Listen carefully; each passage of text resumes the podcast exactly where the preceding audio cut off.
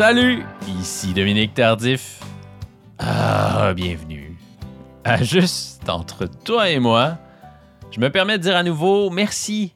Merci à Alexandre Martel et à Lou Adriane Cassidy pour ce thème musical qui est un pur verre d'oreille. Un pur verre d'oreille. Merci aussi à Jean-Michel Bertion qui réalise chacun des épisodes de Juste entre toi et moi. C'est un travail essentiel.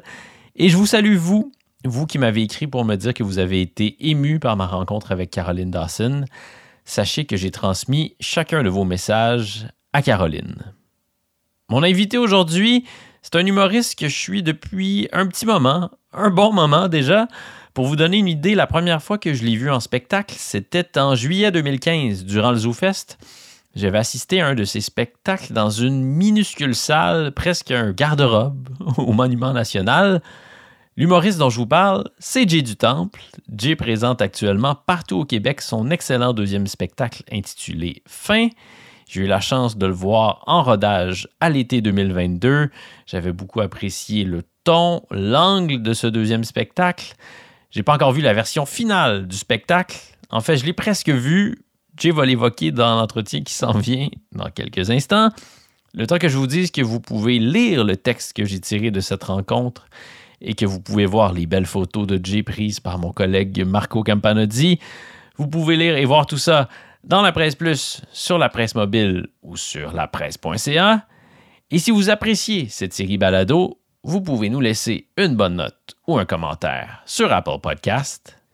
Et voici sans plus tarder mon entretien avec un vrai fin, Jay du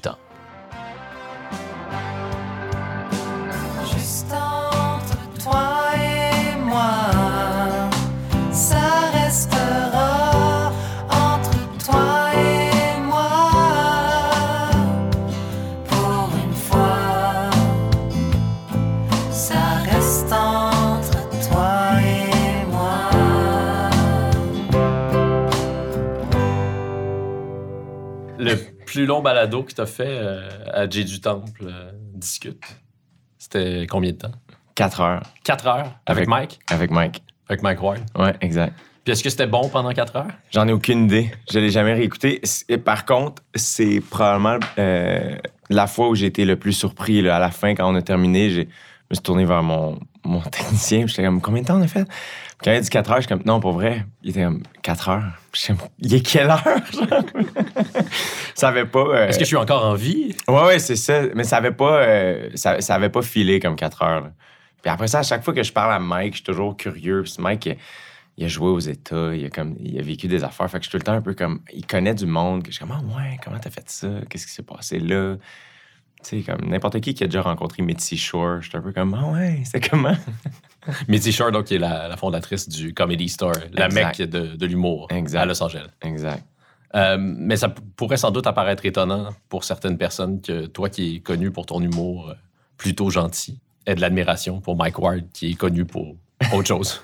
J'ai de l'admiration pour n'importe quel humoriste, je pense. Fait Ouais? ouais, vraiment. N'importe, n'im- n'importe qui. Je suis assez intéressé par l'humain, surtout par les gens qui ont plus d'expérience que moi, je pense. Fait que Mike, euh, c'est, c'est pas quelqu'un de qui je suis particulièrement proche, mais quand on se croise, habituellement, à chaque fois que je fais sous-écoute, je suis comme, ah, j'ai pas l'impression que le public de sous-écoute, c'est ce qu'ils veulent de, de cette émission-là, mais souvent, j'arrive avec des questions. Je, je- je suis comme, oh my god, on dirait. Puis que, fait quand il est venu euh, sur mon podcast, on dirait que j'ai pu assouvir ce désir de poser bien des questions. T'arrives avec des questions plutôt qu'avec des anecdotes croustillantes Ouais, c'est ça. ou sexuelles. Ouais, ouais, plus. Est-ce que tu as beaucoup d'anecdotes croustillantes ou sexuelles pour moi aujourd'hui? J'ai tout gardé pour toi, Adam. Merci, je l'apprécie. Est-ce qu'il y a une différence entre Jay du Temple et Jérémy du Temple Quirion? Non. Non, ça m'est arrivé, là, des fois, là, des personnes qui sont. Moi, je veux pas connaître Jay du Temple, je veux connaître Jérémy. Puis j'étais même affaire, C'est quoi tu me parles? Tu connais, tu connais C'est pas comme Marjo et Marjolaine. Non. non, non, non. Je pense pas qu'il y ait de différence. Peut-être qu'il y en a une, puis... mais le but, c'est qu'il y en ait, le... qu'il y en ait pas. Comment est-ce que tu es devenu Jay du Temple? Hey, euh, moi, au départ, justement, quand j'ai commencé à, faire de l'humour, bon, euh, jamais je pensais changer mon nom. C'était Jérémy du Temple Quirion. Puis, mais c'est juste que là, on me présentait dans un bar, puis là, les gens se trompaient, puis là, le monde comprenait pas mon nom, puis c'était un peu compliqué. Et en septembre 2015, François Bellefeuille m'a demandé de faire sa première partie à Rivière-du-Loup. et euh, Rimouski. Et là, c'est moi qui conduisais sa voiture. Et on, est, on a de la route à faire, lui et moi. Et là, euh, à un moment donné, François, il, il a quand même des opinions dans la vie, François. Fait qu'à un moment donné, lui-même a amené le sujet. Bon, ton nom, là. Sur ce ton-là. C'est ce ton-là un peu. Puis j'étais comme, ouais, quoi? Parce que des fois, j'enlevais Kyrion, c'était juste Jérémy du Temple. Mais là, je me sentais mal pour mon père. Parce que c'était pas en réaction à rien. C'était juste que chez nous, les comics, c'est les du Temple. Fait que là, j'étais comme, on dirait que ça, ça rapporte que ce soit ça le nom de scène. Puis à un moment donné, euh, c'est François Bellefeuille dans le char qui m'a dit, ça devrait être Jay du Temple. On t'appelle tout de même dans le milieu. T'es déjà Jay du Temple, ça marche, ça sonne. Puis j'avais jamais pensé à ça. Je suis revenu chez nous, puis à l'époque, c'était les pages Facebook qui fonctionnaient. Fait que là, j'ai changé le nom de ma page Facebook, puis ça se voulait comme un gros move. Puis là, ça en est Moment suivi- charnière. Oui, exact. Ça en est suivi un genre de deux mois bizarre dans les bars à demander à, à tes amis est-ce que tu peux me présenter comme Jay du Temple Toi, on est comme, pour qui tu te prends Puis euh, après ça, ça a passé, puis ça a resté, puis ça fonctionne. Fait que tout ça me va. En novembre 2020, dans les pages d'El Québec, tu disais un- une une qui avait fait beaucoup jaser. Ouais. Tu disais J'ai tellement peur de virer mal, de trop nourrir mon ego, de perdre le nord, de devenir chiant avec mes proches. Je pense que c'est quelque chose qui me guette. Est-ce qu'il y a des moments où tes proches t'ont dit Là, Jay, faudrait te ramener sur Terre un instant Non, non. Mais pourquoi est-ce que tu es habité par cette crainte-là, tout particulièrement? Euh, ben parce que ça. Alors que ça n'a pas l'air de vraiment te guetter. Non, ça me guette pas. Je pense pas que ça me guette. Je pense que le fait que j'en ai autant peur, ça démontre à quel point ça me guette pas. Ça te prémunit, oui. Exact. Mais c'est parce que c'est quelque chose qu'on voit. Puis c'est pas juste dans, dans, dans le milieu artistique, mais c'est plus, c'est plus cliché peut-être, ou c'est peut-être des histoires qu'on a entendues plus souvent dans le milieu artistique. J'ai vu des gens changer avec le, le succès ou l'argent, appelle ça comme tu veux. Mais il y a des comptables qui ont des gros égaux. Exact. Ça existe. Exact, ça existe dans tous les milieux, tu sais. Mais comme c'est c'est aussi banal que, mettons, cette année, à mon anniversaire, euh, tu sais, ça faisait 6-7 ans que j'avais pas été chez nous à ma fête. Ma fête est à l'automne, je suis toujours parti. Tu animais une émission, là, c'est ça? Oui, exact. Urbar. sur- Sur ma TV, qui t'a amené à voyager partout dans le monde. Exact. Puis euh, ma sœur était comme, Oh, qu'est-ce que tu veux pour ta fête? Qu'est-ce que tu veux qu'on fasse pour ta fête? Puis j'étais comme, rien, tu sais. Puis elle comme, mais là, Puis à un moment donné, j'ai dit, je suis comme, Laurie, c'est ma fête à toutes les fins de semaine. À toutes les fins de semaine, c'est ma fête. Deux, trois fois par semaine, la soirée tourne autour de moi. Je suis super chanceux, mais c'est aussi beaucoup d'attention à recevoir. Fait que j'étais comme à ma fête, je veux juste souper euh, avec vous autres, tu sais, puis on garde ça relax. Puis après ça, euh, tu sais, je suis pas vieux, j'ai 32 ans, mais je pense quand même que je regarde un peu derrière, puis il y a des moments où je suis comme, ah oui, j'étais vraiment... Tout ce qui est important, c'était mon métier, puis c'est correct. Je pense que la vingtaine, en tout cas pour moi, ça a été ça. C'était intense, puis c'était... Tout m'intéressait, je voulais tout essayer, je voulais aller partout, je voulais faire toutes les shows possibles. Puis c'est peut-être grâce à ça que là, je suis comme, ah, ben, on peut se calmer les nerfs. C'est lequel le premier spectacle d'humour qui, qui a semé la graine dans ton esprit que ce serait peut-être euh, ta trajectoire à toi aussi? C'est, je pense que c'est les galas juste pour rire, Mm. plus qu'un spectacle. Parce que très petit, c'est comme ça que j'ai été en contact avec. Tu sais, je me souviens écouter la LNI à la télé. Mm. À Télé-Québec, oui. Ouais. Puis être très, très jeune, puis regarder ça, puis pas comprendre ce que je regarde, mais capoter là-dessus, tu sais. Puis les galas juste pour rire à la télé, même affaire. Fait que mes parents m'ont amené très jeune voir des galas juste pour rire parce que je tripais là-dessus. Euh, après ça, One Man Show, j'ai moins de souvenirs. J'étais allé en voir, mais c'était plus clair là, que l'humour me, me faisait triper. C'était plus à la fin du secondaire. Fait que je dirais que c'est plus les galas juste pour rire à, la télé à l'époque. Mais à partir de quel âge euh, c'était clair que Ah. c'est ce que tu deviendrais? Super jeune. Très, euh, dans le sens, c'était pas nommé. Mais maintenant que je pratique ce métier, je suis comme, ah, je le savais depuis enfant. J'étais en cinquième année, au gala de fin d'année de ma grande sœur. On est à la place des arts. Ah, c'est pas mal quand même. J'allais j'allais au privé. C'est gênant. On l'avait deviné. c'est pas une école publique qui pourrait se payer la place des arts. Et il y avait un étudiant euh, plus vieux que ma sœur qui avait fait un monologue de, de stand-up et euh, j'étais renversé. J'en revenais pas de ce que je venais de voir. Puis j'en revenais pas aussi que de voir quelqu'un que je- qui, qui était pas connu qui faisait ça. C'est comme si à cette époque-là, on voyait pas ça, tu sais. Et fait que c'était comme, oh mon Dieu, je peux faire ça. Mais j'étais en cinquième année, moi, là, là tu sais, ça n'a pas de sens. Puis, mais j'étais vraiment chaviré après, à l'envers, tu sais, euh, renversé, toujours attiré par la scène. Toujours, toujours. Comment ça s'est passé pour toi, euh, l'École nationale de l'humour? Euh, ça, je me suis mis tellement de pression. Je- je- je- là, je, je travaille à ça. C'est que je pense que je suis quelqu'un qui se met énormément de pression. Fait que des fois, je j'ai pas assez de plaisir dans le processus. Mm. C'est encore quelque chose euh, que je travaille maintenant dans ma vie. Mais si je regarde l'école de l'humour, j'aurais pu triper un peu plus. Je me suis mis beaucoup de pression. J'ai trouvé ça difficile. Aussi, c'est que je pense que je trouve mes amis, mes collègues très, très doués, très, très bons. Je suis très admiratif du travail des autres. Dans ta Très- cohorte, il y avait Catherine Levac, Sam. Breton, Mehdi, exact. euh, c'était, puis, oh, même les, les noms moins connus, on, on, on était une cohorte de gens très drôles, des gens qui voulaient rentrer fort, mettons, des gens qui voulaient vraiment performer fort. Ce qui est super aussi parce que ça fait que tout le monde se pousse un peu vers le haut. Mais ça fait aussi qu'après ça, ben, quand est arrivée la tournée de l'école de- de l'humour, euh, là, c'est moi qui ouvrais la tournée.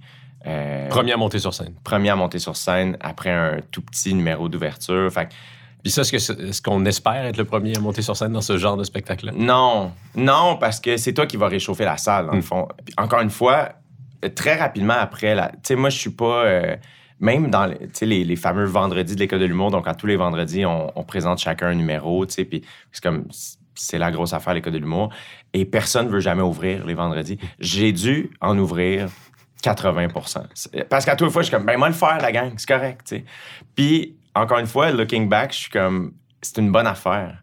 Parce que quand je suis sorti de l'école de l'humour, j'arrivais, ben, j'ai, fait la première partie d'Adib Al-Khalidé, mettons, pas longtemps après ma sortie de l'école de l'humour, ben, rencontrer un public pas réchauffé, je connaissais ça.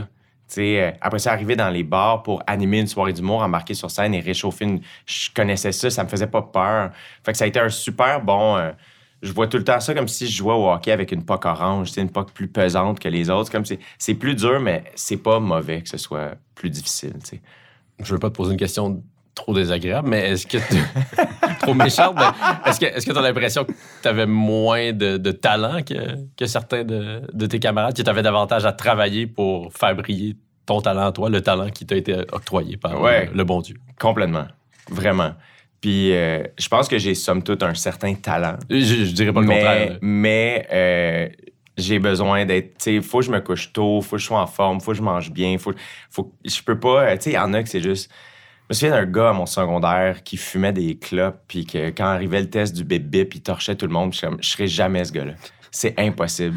Moi, il faut que Le, je le sois. test du quoi? Le test du bip-bip, là, tu sais, il faut traverser le gym. Ah oui, OK. Ouais. tu sais, le- le- ça, m'avait marqué, ça donne une idée comment je suis fasciné par les autres et pas par moi. Là, mais... Puis c'est la même chose en, humour, je trouve. C'est que j'ai un certain talent, mais il faut que je travaille beaucoup plus. Mais ça prend du temps. Ma, vers- ma V1, mettons, la première version de mes textes ou de mes jokes sont vraiment ordinaires.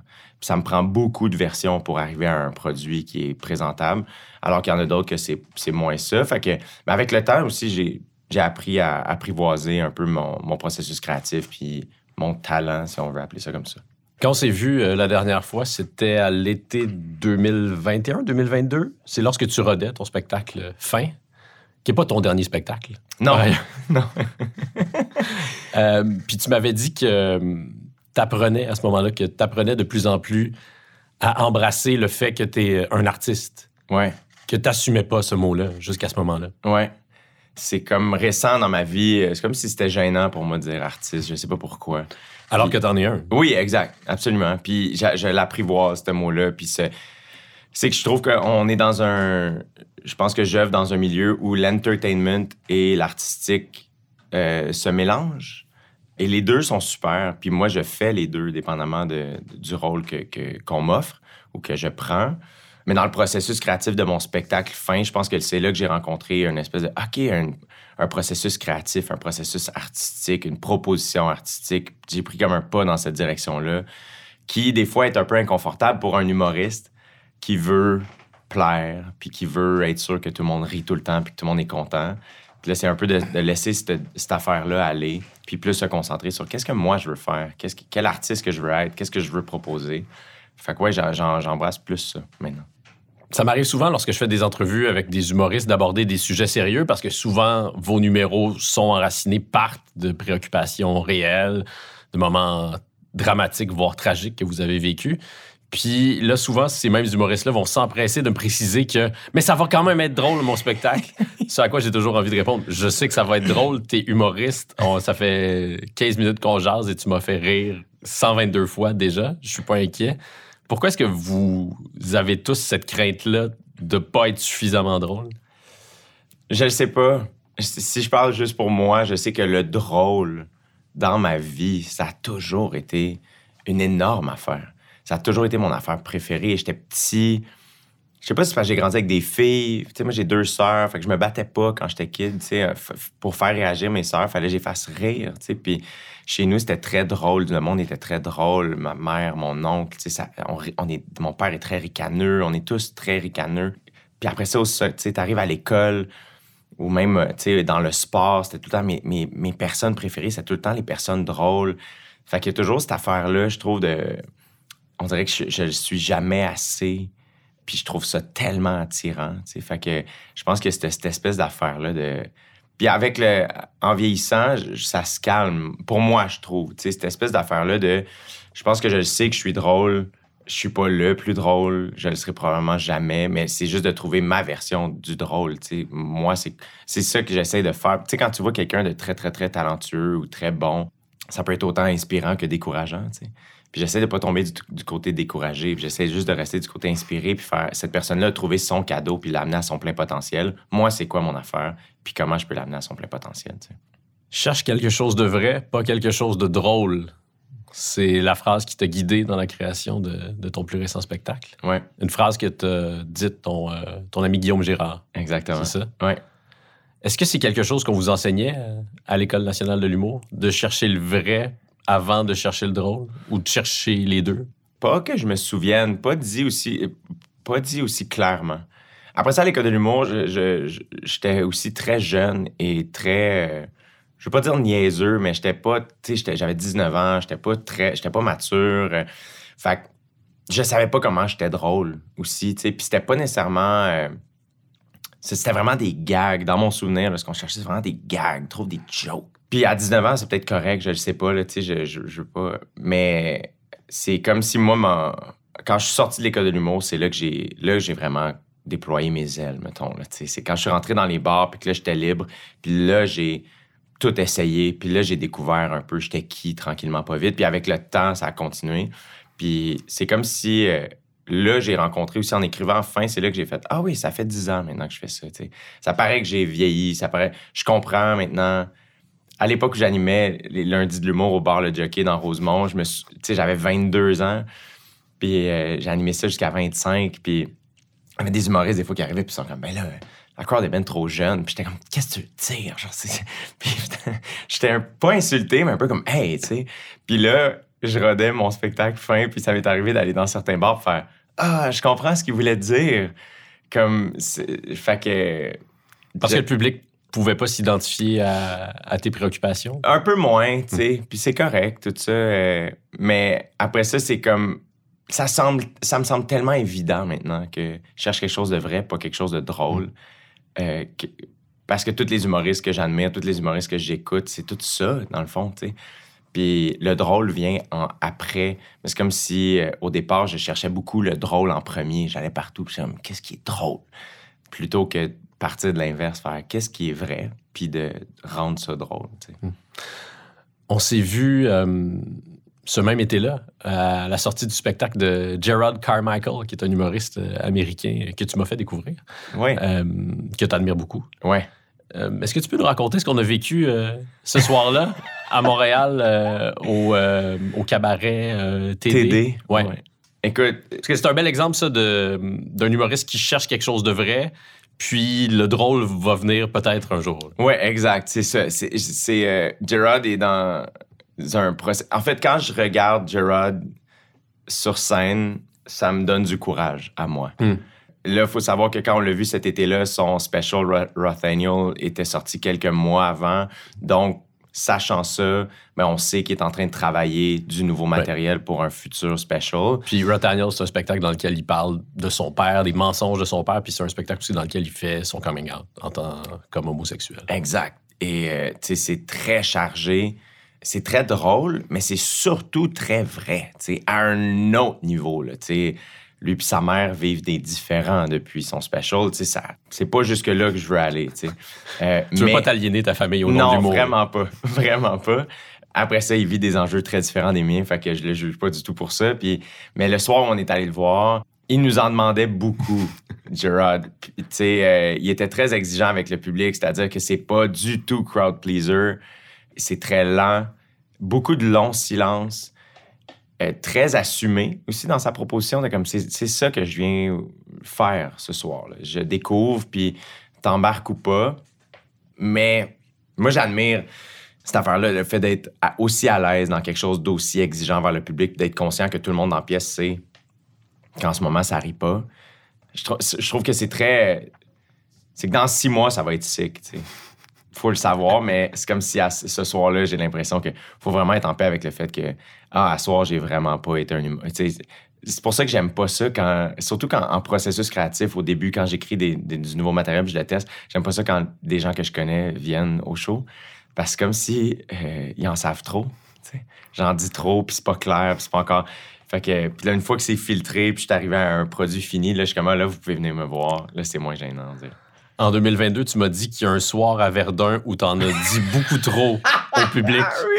Qu'est-ce que t'as dit au public de Verdun qui, qui se trouve plus dans ton spectacle maintenant, dans la version euh, finale et, rodée? Quelques. Je me demande même si c'est pas cette semaine-là ou le lendemain. En tout cas, je sais que, euh, mettons, juste avant ou après ce spectacle-là, je discutais avec mon psy, puis il me dit. euh, il était très euh, content que j'incarne ma réflexion personnelle dans une réflexion artistique. Il était comme, c'est cool, ça. Parce que visiblement, pour un psy, c'est comme rassurant de savoir que ton patient va faire son travail parce qu'il veut, en plus, écrire un spectacle avec ce travail-là. Après ça, il était comme, je fais juste te mettre en garde de pas euh, bypasser certains deuils pour tout de suite aller à la joke. Hmm. Tu sais comment l'humour, c'est euh, tragedy plus time equals comedy. Je sais pas pourquoi je le dis en anglais, là, mais on dirait que j'ai plus souvent entendu en anglais, mais tu sais, tragédie avec le temps, ça donne l'humour. Mais on connaît pas la durée de temps exacte. Exact. Et, et ça varie. Et ce soir-là, à Verdun, c'est comme si je suis débarqué de scène, je suis comme, ah, ça fait pas assez longtemps pour certains petits moments que j'ai testés. Que tu vois, là, surprenamment, là, j'ai j'ai commencé à faire des, des- des petits shows de crowdwork et de nouvelles idées, donc des shows très lousses où je découvre du nouveau matériel, puis je travaille un peu sur scène. Puis là, cette anecdote-là, entre autres, est ressortie. Puis là, j'ai beaucoup plus de recul. Fait que c'est ça. Tu parlais du deuil d'une euh, relation amoureuse. Ouais, entre autres Hmm. choses, ouais. Est-ce que tu les préviens? euh, les- mais c'est pas comme s'il y avait des milliers de. les dizaines de milliers de dames dont il est question. non, mais tu parles de quelques relations, il me semble, dans ton spectacle. Est-ce que, est que ces femmes-là sont au courant? Est-ce que tu leur demandes leur autorisation? Comment on vit ça? Parce que c'est quand même du, du matériel intime assez brut que tu transformes en rire, évidemment. Ouais, puis moi, le plus, euh, le plus important pour moi, encore une fois, c'est que personne sorte de mon spectacle, euh, personne de mon entourage sort de mon spectacle à l'envers. Hmm. Après ça, je, je m'assure d'assez brouiller les cartes pour que les gens qui viennent voir le spectacle peuvent pas savoir si je parle de une ou huit ou, tu ou qui. Euh, je pense qu'il y a certaines personnes qui sont au courant de qui il s'agit dans ma vie à moi, puis c'est des gens très proches de moi. Mais non, tu sais, euh, puis pour moi, non, j'ai pas averti. J'ai pas demandé la permission, mais j'ai pas l'impression non plus de transgresser quoi Tu que dis ce rien de soit. grave. Non, exact. tu. Fait- mais je me suis posé ces questions-là. tu sais. Mon but, c'est pas de faire de la peine à personne avec Hmm. euh, mes jokes. Mais tes parents, ta mère plus particulièrement, comment, comment elle a vécu ça lorsqu'elle a vu le spectacle pour la première fois? Puis, euh, ben, je sais pas jusqu'à quel point elle a appris que tu étais habité par tous ces Euh, tourments, tous ces questionnements. Mais j'imagine que c'est chargé pour, euh, pour une mère. Ouais, la plus. euh, je pense que ma mère le vit d'une manière. Mes parents comprennent ce que je fais. Ma mère, ce qui l'inquiète le plus, c'est à savoir est-ce que moi, je suis content? C'est Hmm. ça son stress. À tous les soirs que je suis en spectacle, elle me texte, encore à ce jour, bon spectacle. Puis on dirait que puisque je l'ai déjà dit, on dirait qu'elle se met la pression de continuer à le faire, mais elle peut arrêter si elle veut, là, ça j'en tiendrai jamais rigueur. C'est quoi le nom de ta mère déjà? Nicole. Nicole. Le même nom que ma fille, Oui, c'est vrai? Oui. Wow! ma plus vieille. Euh, bon, message à Nicole. Ouais. Vous pouvez arrêter. Oui, c'est ça. Et à chaque fin de spectacle, elle me demande comment ça a été, tu sais, si je suis content. Puis, euh, Je dis toujours très bien. Puis, ça. Puis il y a un, souvent le dimanche, je vais souper chez mes parents. Puis il y a un dimanche, mon ancienne tournée, ma première tournée, euh, il y a un dimanche, j'arrive. Puis ils sont comme, puis tes spectacles en fin de semaine? Puis je suis comme, ah, tel soir, il est telle affaire. Puis, puis, là, ma mère était comme, mais pourtant, tu m'avais dit que tu avais eu du plaisir. Puis que ça, avait bien été. Fait que là, à chaque fois qu'elle me demande comment ça a été, puis je dis bien, elle, elle me repose 22 autres. Et t'es sûr, t'es content, t'es- donc t'es content. Elle veut juste s'assurer que je dis la vérité. Fait qu'à cette heure, quand je débarque de scène, je trouve que ça n'a pas été comme je voulais, j'ai dit. Donc, quand, la première fois que mes parents ont vu le spectacle, ils ont vraiment compris ce que j'étais en train de faire. Genre, ça me, j'étais agréablement surpris à quel point ils étaient juste comme, wow, OK, t'as maturé, on le sent. Euh, on t'avait jamais vu comme ça sur scène. On est tellement content, ça te ressemble. La personne qui a trouvé ça le plus difficile, c'est ma petite sœur. Hmm. Ma petite sœur, elle, elle était venue le voir euh, au bordel l'été dernier, donc euh, ben, l'été 2022. Puis, euh, puis dans ma tête, c'était la dernière de, de ma famille qui l'avait pas vue. Ma grande sœur l'avait vue. Puis ça. Puis dans ma tête, Sarah, ma petite sœur, je pense que c'est l'être humain qui a la plus belle estime de moi. Je suis là, extraordinaire Mm. à ses yeux. Je suis vraiment un grand frère, puis c'est vraiment ma petite sœur. Elle me voit d'une manière vraiment améliorée. Là, fait que j'étais comme, ah, Sarah, viens me voir, ça va être super. Puis, ça m'a surpris. Parce que quand je suis arrivé après, était comme, je la sentais très émue, puis elle était comme, c'est tough. Puis ça m'a tellement surpris que j'ai même, même pas euh, reçu, on dirait, ce qu'elle m'a dit. J'étais juste comme, ben là, Sarah, on dirait que je suis tombé sur la défensive, alors que je suis comme, ah, ma petite sœur a été touchée par mon spectacle, puis elle a, elle a rencontré des choses dont, on parle moins, puis j'ai donné accès à quelque chose aussi qui fait que depuis, ben, elle très comme, ça va-tu, si t'as besoin, on est là, puis je sens que ma famille est très euh, dans. euh, C'est-tu avec le spectacle, c'est-tu aussi avec l'âge ou ce que je leur donne plus accès à ça, mais ils sont très conscients que ah, OK, il se sent seul des fois. Fait qu'on va s'assurer euh, l'inviter. Parce que tu étais négligé par ta famille avant? pas du tout. Pas du tout. Tout ça, c'est dans ma tête.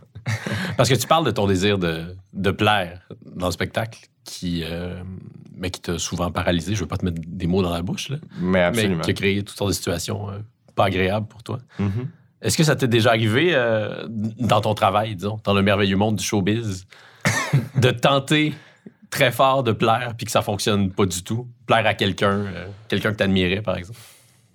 Sûrement. C'est sûr que oui. euh, Mais, tu sais, je me souviens juste les premières fois que je joue au bordel, puis qu'il y a des humoristes que j'admire qui sont sur le line-up, puis t'es un peu comme, OK, tu. C'est une nouvelle zone, tu sais, puis tu veux donc. Puis t'as pas l'expérience aussi pour.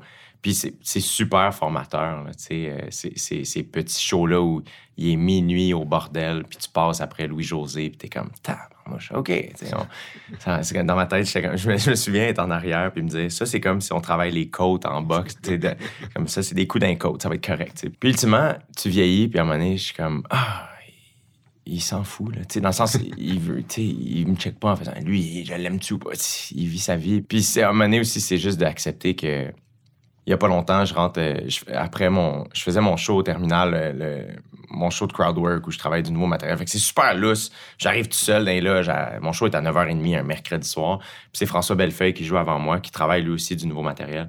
Puis il est juste rentré dans les loges, puis il m'a vu, puis il a fait « Fuck! un témoin! » Puis, puis j'étais comme... Tous les humoristes vivent ça. Toutes les... C'est ça, j'avais envie de dire. tu sais. Puis La, la- la fois d'après, c'était encore lui avant moi, puis il est comme Hey, Excuse-moi pour comment j'ai réagi la dernière fois. Puis je suis comme François, arrête. Comme on vit la même affaire. Je pourrais pas mieux te comprendre. Comme je te juge pas sur scène, je te juge pas d'avoir réagi comme ça en rentrant dans les loges.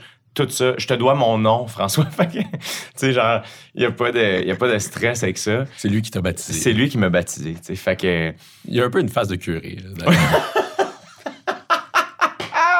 je je l'entends comme un compliment. oui. fait que, non, je me souviens pas, mais après ça, c'est ça. À un moment donné, tu vieillis, puis tu fais, ah oui, tout le monde est un peu centré sur son affaire. Puis je pense que tant que toi, tu... J'essaye plus d'être fier de moi, plus que de plaire à tout le monde. Mais là, je te pose une variation sur une question qu'on t'a posée mille fois. Je te demande pardon. Ah, Mais est-ce que le fait que tu aies été connu par un autre canal que celui de l'humour, c'est-à-dire l'émission dont on parlait tantôt, est-ce que ça a contribué à ce désir-là de montrer à, à tes collègues que ton vrai métier, celui euh, pour lequel tu avais étudié, tu étais capable de, le faire aussi bien que les autres? Euh, je pense pas. Peut-être que dans 10 ans, je vais dire, hey, finalement, oui. Mais aujourd'hui, j'ai pas l'impression que c'est- le cas. Je pense que j'ai jamais arrêté de faire du stand-up. J'ai fait des shows jusqu'à la veille de mon départ pour mon premier OD. Je suis atterri le lendemain, j'étais sur scène. J'ai- alterné OD puis la tournée, les, mes trois C'est pas une figure de style, ce que tu dis. Le, le lendemain, littéralement, tu étais là. sur scène. Littéralement, littéralement, euh, complètement euh, en décalage horaire, euh, tu sais, su- super nerveux. C'est la première fois de ma vie, depuis que je faisais du stand-up, c'est la première fois que je prenais un deux mois et demi de pause. Puis pour moi, c'était ça qui, qui me stressait le plus de faire OD, c'était d'arrêter de faire du stand-up longtemps. Fait que j'ai joué le Metropolis la veille de mon départ, puis au retour, j'étais au bordel. Puis pas par rapport à mes collègues, parce que je sens que mes collègues euh, respectent ce que je fais, tu sais, puis euh, même, euh, tu sais, ceux que je sais qui aiment pas, mettons, OD, on se croise au bordel, puis ils savent que je fais du stand-up, puis ils me, ils me respectent pas, pas parce que j'ai fait OD. Ils sont juste comme, c'est pas mon affaire, puis toi, tu fais ça, puis c'est bien correct. Puis, fait que je trouve qu'il y a quelque chose de très juste dans le milieu du stand-up. Fait que c'est putain par rapport à eux, je pense. C'est par rapport à moi. Moi, je veux juste être sûr de, d'être le meilleur humoriste possible. Moi, c'est- c'est. OD, ça a été extraordinaire, tu sais, puis, euh, puis ça m'a vraiment aidé dans la vie à apprendre plein d'affaires, mon- un métier, mais aussi de, ça m'a aidé stand-up wise aussi de prendre du recul par rapport à mon matériel, puis revenir deux mois et demi après. Finalement, c'est devenu quelque chose de bien que j'incarne encore maintenant, que j'ai, j'ai pris mon été off un peu en me disant, ben deux mois et demi, c'est bon, prendre un pas de recul, puis revenir fresh dans le show, puis avec un nouveau regard. Mais c'est juste que là, c'est devenu super clair pour moi que je suis comme, ah, je veux juste être le meilleur humoriste que je peux, moi, être dans ma vie. On a en commun une euh, grande admiration pour euh, Gary Shandling, l'humoriste américain, regretté Gary Shandling, Ouais. Qui écrivait partout dans, dans ses calepins Just be Gary. Ouais. C'est une phrase importante. Pour toi, tu te l'es approprié. Ouais, absolument. Ben, Ah, pas Just be Gary. là. ben, Just be- ce qui est drôle, c'est qu'avant, mettons, je me souviens pas qui allait à la télé, puis j'étais comme Be Gary, tu sais, just be Gary, ah, ce qui veut dire sois toi-même, tu sais, évidemment. Fait que c'est une phrase que je me répète souvent, puis en joke, j'écris encore, tu sais, just be Gary, puis je sais que pour moi, c'est ce que ça veut dire. Donc, t'écris pas Just be Jay. Non, non, c'est Just Be Gary. Ouais. je l'aime tellement. C'est. euh, Puis il y a quelque chose qui m'a frappé dernièrement, euh, c'est qu'il y a beaucoup de gens. à- Je parle constamment de Gary Shandling, et la plupart des gens que, à qui j'en parle sont pas au courant de qui il s'agit. Puis euh, ça m'a calmé parce que j'étais comme ah, il remplaçait Johnny Carson au Tonight Show. Mhm. Il a fait deux shows télé qui ont révolutionné la télé. Il a fait Le Larry Sanders Show, qui est formidable, qui est une parodie de talk show. extraordinaire, tu sais, c'est gigantesque dans le monde de la télévision, tu sais, puis et c'est ça fait pas longtemps tu sais, euh, c'était des années 90 là. Ouais. Puis déjà les gens, en tout cas ici un peu plus, l'ont savent pas vraiment c'est qui ou l'ont oublié. Puis on dirait que ça enlève de la pression de faire comme ah oui, tu sais des fois je me sens bien comme faut que je sois bon puis tout le monde va se rappeler tout puis je suis comme non, les gens oublient tout. Comme calme tes nerfs puis travaille. J'ai dit ça à un de mes amis à un moment donné quand il- Guillaume Girard pour pas le nommer, la journée où il a eu 40 ans, il y a déjà quelques années maintenant. Il était un peu comme en remise en question. Colin, j'ai 40. Puis ça, puis j'étais comme, hey, Gary Shandling a fait le Larry Sanders Show à 42, je pense. tu comme, ça va être correct. Il nous reste des belles années. Les meilleurs. Tu sais, t'as- rencontré Yvon Deschamps ici, puis qui est quelqu'un que je, je l'écoute, puis je suis à l'envers tellement je l'aime, j'en reviens pas. tu sais. Puis je- souvent, je me répète, comme, il a commencé à faire du stand-up à 35 ans, Yvon Deschamps. tu sais. Fait que j'ai 32, là. ça va être correct, là, les nerfs. là. Ce désir-là chez les humoristes de, de dire sur scène des choses importantes, ou du moins des choses qui sont enracinées dans une, dans une forme de vérité, on dirait qu'il est de plus en plus présent. Euh, c'est des choses dont m'ont parlé Mathieu Pepper en entrevue, Guillaume Pinault, ton ami Catherine Levac. Euh, le dernier spectacle de Louis-José Hood incarnait bien cette idée-là. Est-ce que tu sens que hum, ça témoigne de la, de la maturation du, du monde de l'humour au Québec? Ça témoigne de quoi, selon toi? Parce que longtemps, ce qu'on disait en humour, c'était que les humoristes voulaient juste faire rire le plus de fois à la seconde, ce qui est, ce qui est très noble aussi comme, Ouais. euh, comme objectif. Ouais, ouais, moi, je pense que c'est. euh, oui, euh, ça, ça démontre euh, une maturité dans cette forme d'art-là. Euh, ça reste super jeune, tu sais, ici au Québec encore. Fait que. Mais après ça aussi, c'est, je pense que c'est juste euh, un heureux mélange de tout ça, tu sais, la, la maturité de l'art, l'influence qu'on peut avoir, euh, de partout dans le monde, de ce qui se fait. J'ai l'impression aussi que, évidemment que, Daniel Lemire avait pas accès à un Gerard Carmichael quand il avait 25 ans, tu sais, 30 ans. Fait qu'il pouvait pas être inspiré de cette, cette manière-là, comme moi, je peux l'être maintenant. Fait que je pense qu'il y a un peu de tout ça qui fait que moi, je peux peut-être incarner ça, entre guillemets, plus jeune ou plus rapidement, mais je pense que c'est plus dans l'histoire du stand-up où on en est rendu. C'est beaucoup ça. Puis pour moi, le désir, c'est pas tant de... ah là, toute ma vie, il faut que je parle d'un truc lourd. C'est pas ça. C'est plus de faire un mot aussi qui est barouetté un peu de tout bord de côté, mais d'authenticité, tu sais, que je me souviens entendre Simon Leblanc en entrevue dire Hey, moi, je veux juste faire rire. Si je te fais réfléchir, j'ai passé à côté de mon défi. Puis je suis comme, c'est vraiment incarné. Puis il est excellent, Simon Leblanc. Oui. Fait puis c'est authentique. C'est sa version à lui de, de, de mon affaire à moi, ultimement. Là, fait que je pense que c'est ça qui est intéressant aussi. Moi, ce que j'aime dans n'importe quel show, n'importe quelle forme d'art, c'est de rencontrer l'artiste. C'est ça que j'aime quand j'ai l'impression que je suis comme, ah, j'ai accès à cette personne-là en ce moment. tu sais. Je t'ai déjà vu te choquer sur scène, Jay. C'est-tu vrai? Au Boc et Bière, à Sherbrooke. Oui! Ah, mon Dieu! Oui! Est-ce que, Oh, tu veux, est-ce que tu veux nous raconter ça? Est-ce que ça t'est souvent arrivé de te choquer sur scène, d'avoir à te choquer comme ça? Non. Puis c'est pas souhaitable. C'est pas le fun. C'est pas le fun pour moi en premier. Puis c'est pas le fun pour le public après. Mais c'est juste que ça met à l'envers. Mais ça, c'était particulier parce que c'est comme si c'était. euh, c'était comme un beau problème. Si c'est la soirée dont je me rappelle, c'est que c'était mon show solo. Oui, puis il y avait une fille qui, qui te trouvait beau C'est et qu'il qui y te avait le disait très fort. il y avait trop de monde. Ce qui est un beau problème, Ouais. tu sais. Mais qui a fait que ce bar-là aussi est comme extraordinaire. Il y a une énergie quand même électrique. Et j'étais embarqué sur scène, puis c'est ça. Il y avait une fille qui avait juste, qui arrêtait pas de crier Enlève ton chandail ou quelque chose comme ça, là, tu sais. Puis, puis c'est juste que c'est comme, ben là, on- j'avais pas dit une joke encore, là, tu sais. Ça pourra pas être ça pendant une heure et quart, là. Fait que je me souviens que j'avais dû euh, intervenir de manière plus froide. Euh, c'est juste que avec le temps, je, je suis rendu encore meilleur pour intervenir dans ce genre de, de- de trucs-là. Que ça arrive. Puis c'est juste que je- ça m'est arrivé tellement souvent de débarquer de scène puis d'être à l'envers d'une situation comme ça où ce que ça, ça a fucké mon show, ça a mis ma journée, ça m'a mis à l'envers. Puis je reviens puis je suis un peu comme triste. Puis ah, j'ai pas aimé ça, c'était pas le fun. Mais, donné- pourquoi est-ce que les gens hurlent des choses à la personne sur scène dans un spectacle d'humour alors qu'on fait vraiment moins ça dans d'autres types de spectacles? On fait pas ça au théâtre, mettons. Non, je pense que le décorum du spectacle d'humour est encore à clarifier pour certaines personnes. Tu vois, le show de Gerard Carmichael qu'on a vu le même soir, il y avait deux messieurs qui parlaient sans cesse à côté de moi. Puis ça m'avait tellement déconcentré, que Gerard, en plus, parle pas fort. C'était très lent. Fait que j'essayais beaucoup d'être attentif. Puis là, j'entendais juste des à côté de moi. Puis là, je me suis dit, OK, moi, quand je suis sur scène, comment je souhaite que les gens interviennent dans ce genre de, situation-là? Puis j'étais comme, mais je souhaite que les gens autour interviennent de manière polie, puis disaient, excusez, on essaie juste d'écouter le show. Fait que j'avais, demandé au, monsieur d'arrêter de parler le plus doucement possible. Puis ça rend ça super hostile. Le show avait fini trois minutes après, puis les gars s'étaient approchés de moi un peu de manière hostile, comme, yo, veux-tu qu'on se pogne? Puis j'étais comme, hey, les gars, je voulais juste écouter le spectacle, tu sais Au spectacle de Gerard? au spectacle de Gerard. puis euh, il y en a un des deux qui avait dit Dude, on n'est pas au théâtre. Puis j'étais comme Ah, ça démontre à quel point, justement, le décorum du spectacle d'humour. Surtout que là, on vit à une époque où les clips de crowdwork sont plus populaires que jamais sur les réseaux sociaux. Tu sais, c'est une manière que les humoristes font beaucoup de promos avec ça, des, des clips où ils discutent avec le public puis ils font des jokes, tu sais, parce que c'est comme une manière de faire de la promo sans brûler du matériel. Fait que j'ai l'im- Est-ce que c'est ça qui fait en sorte que quand les gens viennent voir des choses d'humour, c'est comme, hey, nous autres, on jase avec cette personne-là? Je le sais pas. Je pense qu'il y a une proximité aussi avec l'humoriste qui est extraordinaire. Tu sais, moi, les gens m'appellent Jay.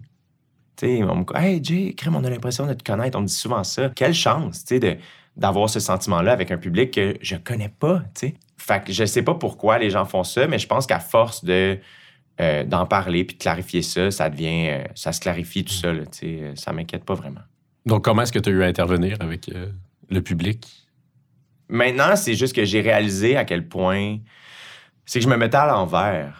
Dans ma première tournée, ça m'est arrivé deux fois que j'ai dû sortir des gens de ma salle. Sortir? Sortir parce que là, ça me fonctionnait pas. Puis ils dérangeaient pendant ma première partie, ils dérangeaient pendant moi. Curieusement, c'était deux madames qui s'appelaient Sylvie. C'est très particulier. La même semaine, il se passait quelque chose. Puis, puis- qu'est-ce qu'elle faisait, Sylvie-là? elle discutait, elle parlait, sans cesse. Puis il y a une des fois où euh, je suis embarqué sur scène impatient parce qu'elle avait beaucoup dérangé ma première partie, Charles Pellerin, puis mon directeur de tournée avait été les avertir. Puis là, je suis embarqué, fait que déjà à fleur de peau. Fait que dès qu'ils m'ont dérangé, c'est comme si j'ai snappé trop vite. Puis. euh, Puis Charles, c'est ton ami, donc tu le prenais personnel. Exact. Mais j'ai quand même réagi trop fort. Hmm. J'ai pas sacré ou rien, j'ai juste été plus direct. Et il y a des humoristes qui disent des choses bien pires que ce que moi je dis quand je, je- je réponds à quelqu'un, mais puisque je, suis connu pour être très gentil, Oui, ça tranche avec ton casting. ça tranche énormément. Puis ce qui est plate, c'est qu'après ça, moi, il faut que je finisse le show. Puis là, le cœur. Faut que tu le commences dans ce cas-là. Euh, ouais, c'est ça. Là, tu sais. puis c'est comme si le cœur est plus à la fête. Puis c'est comme si je veux plus vivre ça. Ça dépend aussi du type de spectacle euh, qu'un humoriste présente. C'est-à-dire que si tu es dans la légèreté, un moment de folie, c'est peut-être plus facile de ramener la personne, mais si tu essaies de dire quelque chose d'important, là, c'est peut-être moins agréable de, de se faire crier des, des insanités. hein. Avec, euh, avec fin, je trouve ça plus vulnérabilisant. Les fois où il y a eu des gens qui parlaient, je me sentais vraiment. C'est que le feeling que j'avais, c'est comme Ah, je suis niaiseux. Je suis là, moi, à me mettre à nu. Puis dans le fond, on rit de moi. Ce qui est pas vrai. Mais le feeling dans mon cœur, c'est ça. Fait que là, c'est comme de juste essayer de, de réajuster le tir. La première fois qu'on s'est parlé en 2017, euh, alors que ta carrière prenait son envol, je travaillais pour un autre journal à ce moment-là. Ouais, Tu me parlais de ton parti pris pour la gentillesse et la bonne humeur. ouais. Tu te posais la question est-ce que les gens veulent entendre quelqu'un de bonne humeur? Quand je vois des gens comme Jimmy Fallon ou Ellen DeGeneres, je me dis que oui. Je pense que l'important, c'est d'être ancré dans la vérité. Donc, il y avait déjà aussi le parti pris pour la vérité. Là, cette phrase a un peu mal vieilli parce qu'on a appris que Jimmy Fallon et Ellen DeGeneres étaient peut-être pas aussi gentils qu'ils le laissaient euh, paraître à l'écran. Pas aussi gentils avec leurs, euh, leurs employés. Ouais. Mais est-ce que ce parti pris-là euh, que tu as pour la gentillesse, ton désir d'être fin, est-ce que ça t'a déjà desservi dans, dans le monde du showbiz, dans le monde de la télé, de l'humour? Je pense pas. Non. Je pense que ça me. Moi, je me suis fait faire de la peine, peut-être plus, ou tu sais, j'ai été déçu, ou. Par qui? Euh, des niaiseries, là, tu sais, de, de- de- des contextes. C'est plus des vibes de faire comme, voyons, c'est bien hostile, c'est bien plate, c'est bien pas honnête, c'est bien pas. euh, Pourquoi on me dit pas la vérité? On finit toujours par apprendre les vraies affaires. Puis là, t'es comme, vous auriez pu me dire ça au début, là, c'est bien. Mais c'est aussi qui je suis. C'est quand je regarde ma famille, je suis comme, ah, mes parents, c'est vraiment du monde gentil. Ils sont gentils. Ils sont vraiment gentils. Mes sœurs, c'est du bon monde. Mes beaux-frères, les enfants de mes sœurs. On est fins, nous autres. On n'est pas méchants. On sera jamais ça, tu sais. J'ai un caractère, je suis capable de mettre mes limites, mais ben, je suis pas toujours capable, mais je travaille à ça. fait que oui, puis je priorise ça. tu sais, pour moi, c'est super important. Puis c'est pas d'être fake. C'est d'être, d'être poli, d'être gentil, de regarder les gens dans les yeux, de dire bonjour, de dire au revoir, de dire merci. La moindre des choses, tu sais. À quel moment est-ce que tu aurais dû mettre tes limites? Euh, dans le travail, je- j'ai beaucoup plus de facilité à le faire que dans ma vie personnelle. Ouais. Dans le travail, je sais pas pourquoi je suis, je suis vraiment capable de faire Hey, ça, ça me va pas, je suis pas à l'aise d'aller là, puis tout ça. Dans ma vie personnelle, c'est plus difficile. Je sais pas pourquoi. Là, je pense qu'il y a vraiment justement un désir que tout le monde soit bien. Fait que souvent, j'ai le réflexe de plus euh, essayer de répondre aux besoins des autres qu'aux miens. Des fois, sur scène, ça vient, ça vient difficile parce que, mettons, un show de crowd work ou, ben, le, la nature du spectacle, c'est qu'il y a peu de choses décrites puis qu'on va défricher ensemble. C'est ça l'idée. L'idée aussi, c'était d'aller ailleurs, que, tu sais, là, mon show est en tournée puis il est écrit. Fait que c'était un peu comme, ah, j'ai le goût de monter sur scène puis d'aller à l'inverse de cette affaire-là. Aller où je veux, quand je veux, de raconter n'importe quelle histoire. Si j'ai envie de niaiser toute une veillée, je vais niaiser toute une veillée. Ne pas être obligé d'aller raconter la même chose. Et il y a un soir, je suis débarqué de scène puis je me sentais pas bien parce que j'étais comme, ah, il y avait une fille qui était là à mon premier crowd work, mais ultimement, j'allais travailler somme toutes les mêmes idées, tu sais. Et là, j'ai fini par le dire sur scène, j'ai fini par lui dire Hey, là, c'est parce que depuis une demi-heure, j'essaie de trouver des nouvelles affaires parce que t'étais là la dernière fois. Mais Pour une spectatrice qui a payé euh, 20 piastres. puis ultimement, elle était comme, hey dude, fais ce que t'es supposé faire. Comme, occupe-toi pas de moi, tu sais. Puis c'est comme si j'avais mis ses besoins en avant des miens. fait que ça a comme pas de bon sens parce que je peux pas faire ça pour 100 personnes, 800 personnes, 1000 personnes selon le nombre de personnes qui sont assises devant moi, tu sais. Mais il y a eu des moments comme ça où j'étais un peu comme, ah, qu'est-ce que, est-ce que je suis en train d'incarner ce que les gens, ce que tout le monde voulait dans la pièce, tu sais. Puis là, c'est comme de faire, hey, dude, toi, qu'est-ce que tu veux, puis concentre-toi là-dessus. Il y a un moment de crowd work. Crowd, comment on pourrait traduire ce- cette expression-là? Euh, de, de, de, de, de discussion avec la foule, je sais pas, euh, de travail avec la Le foule. crowd work, c'est lorsque l'humoriste, bon, d'une manière un peu cliché, là, va demander. euh, là, je, je donne l'exemple, c'est Ouais. ça, le, le plus, euh, le plus archétypal, mais c'est lorsque l'humoriste va demander Vous venez d'où? Qu'est-ce que vous faites comme travail? Ouais. Est-ce que vous êtes en couple? Ouais. Etc. Puis tente de, de créer des blagues avec ça. Mais donc, toi, tu, tu mélanges cette approche-là avec des nouveaux numéros sur lesquels tu planches. Exactement. euh, Parce que j'ai, en fait, j'ai un peu découvert à quel point moi, c'est une, d'a- d'a- d'avoir du temps sur scène, ça me rend plus courageux. Parce que c'est comme si j'ai pas le choix d'essayer des affaires parce qu'il faut que je fasse une heure. Puis ça, c'est tellement le fun. C'est tellement déstabilisant, mais c'est tellement le fun. Puis de pas savoir exactement où je m'en vais, mais que les idées sont un peu là. Puis de pouvoir aussi raconter une histoire, justement, de- les conversations que j'ai avec mes amis en ce moment, comment je peux les avoir sur scène puis trouver le drôle. Est-ce que ça t'est déjà arrivé de te rendre au bout de 30, 40 minutes et de te dire Là, j'ai, j'ai plus rien. là. Euh, non. Le puits est complètement euh, à sec. Non, parce que hey, même qu'au contraire, je pense- je- les, les shows les plus longs que j'ai fait dans ma vie, c'est des shows de Mm. crowdwork. Je pense que j'ai déjà fait deux heures et quart. Là. Alors que je- mon show solo en ce moment, fin, dure 60 minutes, Mm. là, tu sais, euh, 75, euh, 60. Fait que euh, non, euh, même que c'est dans, dans le pire des cas, puis j'ai- j'aime l'exercice de faire ça parce que ultimement, je travaille plus mon mindset que le matériel des fois, ce qui est pas toujours bon, là, mais euh, c'est quand même d'être présent, de travailler la présence d'esprit, d'être, d'avoir les deux pieds sur scène ici, maintenant, ce soir. Puis les, les fois où j'ai réussi à incarner ça, just be Gary, là, soit ici, soit toi maintenant, les journées où j'ai, j'ai réussi à monter sur scène avec cet esprit-là, c'est des shows où c'est comme, ah, c'est très, on est très alignés. Qui fait qu'au bout d'une demi-heure, 40 minutes, souvent la conversation est rendue super fluide avec le public. Je suis capable de discuter avec eux puis de, de- de- de leur poser des questions aussi par rapport à des enjeux que moi j'ai envie d'aborder sur scène. Ça fait que c'est vraiment, vraiment plaisant. Je t'écoute, là, puis j'ai l'impression que l'humour, c'est une sorte de, de pratique spirituelle. Euh, oui, vraiment. C'est que c'est un puits sans fond. Puis ça, je trouve ça rassurant. C'est comme si au départ, je m'accrochais à toutes mes meilleures jokes, puis j'étais comme, Ah, j'ai trouvé un diamant. tu sais, Puis je, je, je peux plus jamais, il faut, faut que je les collectionne. Puis à un moment donné, tu réalises que, ah, creuse, puis tu vas en trouver. Le meilleur, the best is yet to come. Le meilleur matériel est en avant. Ar- Arrête de, de, de- de faire, ah, j'aurais dû sortir ce number-là. Le meilleur est en avant. Hmm.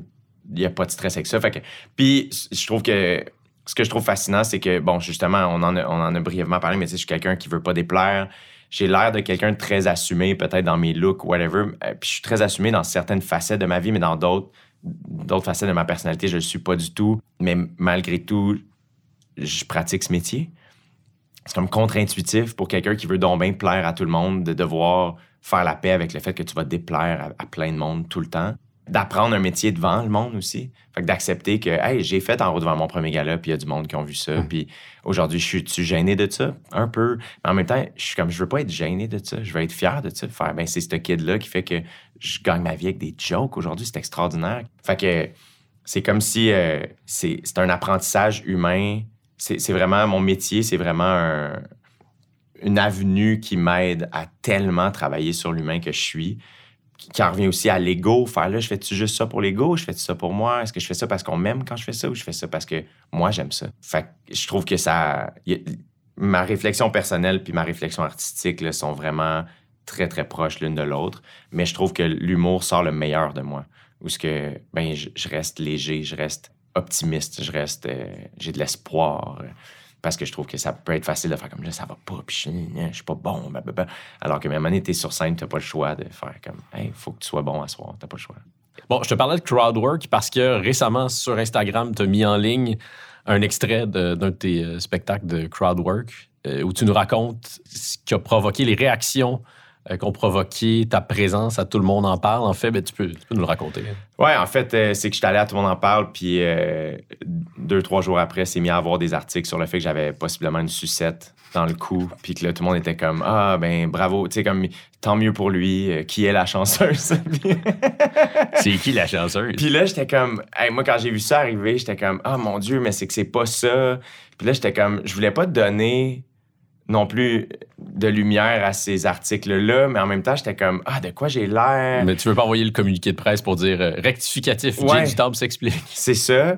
Puis j'avais un crowdwork show la semaine suivante, je pense. Fait que j'ai décidé à un moment donné, dans... j'étais comme, ah, je pourrais en parler à soir sur scène, puis si c'est le fun, je pourrais peut-être sortir un clip. Puis finalement, euh, je l'ai fait une couple de fois sur scène. Puis à un moment donné, il y a eu un- il- C'était toujours improvisé, c'était jamais vraiment écrit. Puis dans le fond, je fais juste expliquer ce qui est la vérité, c'est-à-dire que j'ai, je me suis fait une marque dans le cou, je me suis blessé dans le cou en, en portant un wetsuit parce que je m'entraînais pour mon Ironman. Puis le velcro du wetsuit euh, me, me fait une énorme marque qui a complètement l'air d'une sucette. Euh, mais ça a cicatrisé depuis. Puis moi, j'avais oublié ça. Puis bref. Jay est en couple avec son wetsuit. Oui, c'est ça. Ouais, à mon 30e, euh, Guillaume Girard avait fait une joke comme quoi euh, j'ai du homme qui passe plus de temps dans son gym que. Je peux pas finir la joke, mais. Je pense qu'on imagine la fin, ouais. Et c'est ça, fait que j'ai décidé, à un moment donné, le clip était quand même rigolo, puis j'étais comme, ah, je vais, je vais le mettre. Puis c'était même dans une euh, réflexion de- d'être moins précieux avec mon matériel. C'est comme si je veux rien montrer tant que tout est parfait. Peut-être justement en réaction, parce que là, je fais, ah mon Dieu, il y a des choses qui ont. On m'a sorti des vieux extraits de mon stand-up dans des entrevues récemment, puis je suis comme, Ah, pourquoi c'est là, puis pourquoi vous me faites ça, blablabla. Fait c'est comme si j'ai peur de mettre n'importe quoi out there, puis j'ai juste hâte que fin sorte. J'ai hâte que la captation de fin sorte, parce que je suis vraiment comme, hey, ça c'est moi, puis je pense que c'est bien, tu sais, que ça existe. Mais là, j'étais comme, hey, tu sais quoi, on en sort, puis on, on le sort, puis c'est pas grave, puis on verra, puis ça va. Mais je te parle de ça parce qu'au moment où on enregistre euh, cet entretien, il y a le site Québec Scoop qui est sur euh, la sellette parce qu'ils ont publié des informations fausses au sujet d'une chanteuse, influenceuse, Raphaël Roy. Je te parle de ça parce que, bon, ta sucette, c'est assez amusant, là, finalement, c'est Ouais. anecdotique. Mais et comment est-ce qu'on le vit lorsque notre vie est scrutée puis des informations qui sont parfois vraies, parfois fausses se retrouvent sur ce genre de site-là qui semble pulluler? Euh, écoute, moi, on a déjà envoyé une mise en demeure à, à Québec Scoop, là, pour- Puis là, est-ce qu'il va y avoir des articles sur le fait que je te parle de... Comme, c'est ça qui est C'est absurde. sans fin. C'est sans fin. C'est ça qui est difficile avec ça, c'est qu'il n'y a comme plus aucune rigueur, il n'y a plus de ligne de valeur. Fait que ça, ce qui est bizarre. Ce que j'aime pas, c'est que des fois, je me muselle pour pas parler de ça. Je veux juste, moi, je me ferme à ça, j'y suis pas, je regarde pas ça, je veux pas que ça se rende à moi. Mes amis qui m'envoient des articles, je suis comme, je veux rien savoir, ça m'intéresse pas, je m'en fous. J'essaye de vivre ma vie en- avec des œillères par rapport à ça. Puis souvent, les gens sont comme, ah, mais tu sais, ils pratiquent juste, ils font juste leur job, ces gens-là. Puis je suis comme, je, je, je pointe, je pointe pas du doigt, je questionne ce métier. Je le questionne. Je questionne la pertinence de ces affaires-là. Puis ce qui est dur, c'est qu'aussi, moi, je pense que ça, ça fait partie d'une réflexion que j'ai dans ma vie depuis que j'anime OD. Parce que OD nourrit C'est ça l'émission que tu animais. oui, c'est ça. OD nourrit euh, ça- la, la curiosité un peu malsaine, des fois, des gens, qui faisait en sorte que j'étais à mon direct, je peux pas vraiment leur en vouloir d'être curieux de ma vie si je fais partie de cette affaire-là. Puis après ça, OD, je trouvais que c'était, au départ, du moins quand j'ai accepté, ce que j'aimais, c'est que c'était un cadre. On, entrait des gens dans un jeu, puis c'est comme, on va discuter de ce qui se passe à l'intérieur du jeu. C'est une des raisons pour lesquelles j'ai jamais animé. Souvent, à l'hiver, ils faisaient un épisode, sais, une émission qui s'appelait Après OD.